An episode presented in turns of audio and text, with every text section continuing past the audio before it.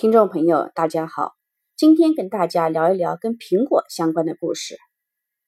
题目是：如果 Angela 接替了 Cook，苹果会变成怎样？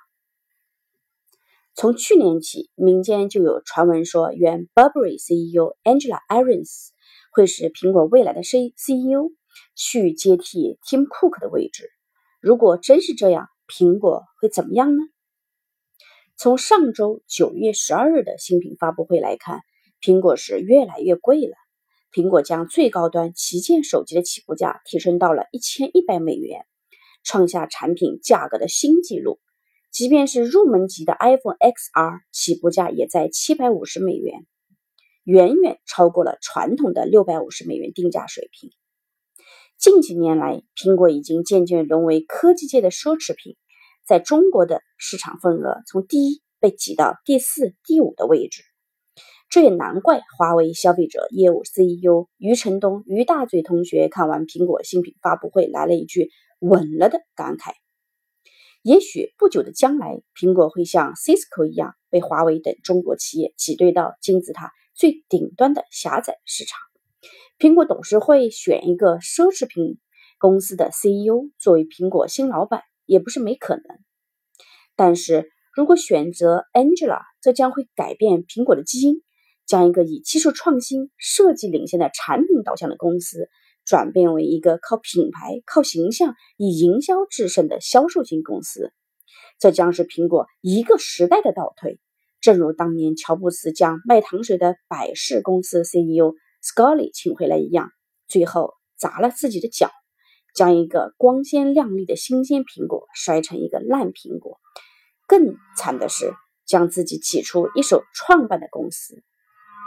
况且，一直膜拜于苹果的创新精神、忠诚于苹果品牌的果粉们会答应吗？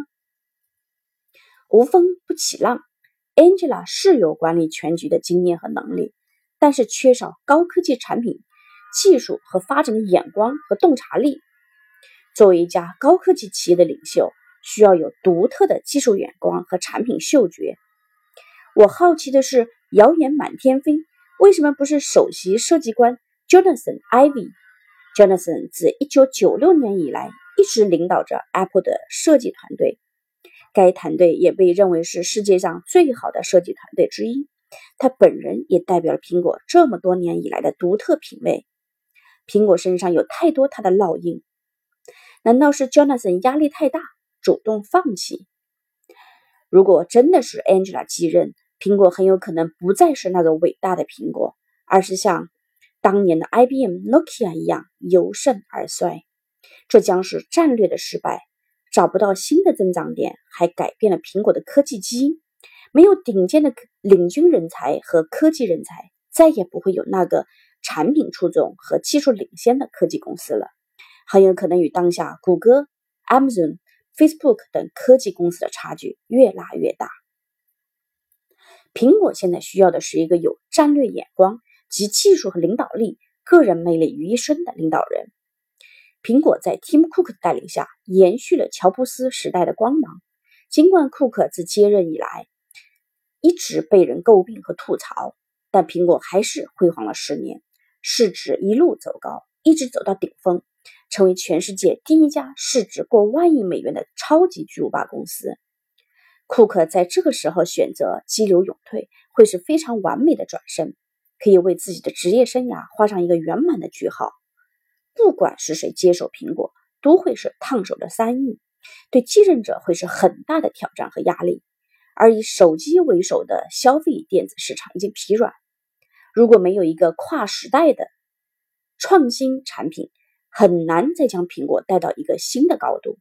新的继任者很可能像 G 的伊米尔特，在接替杰克韦尔奇后，业绩一路下滑。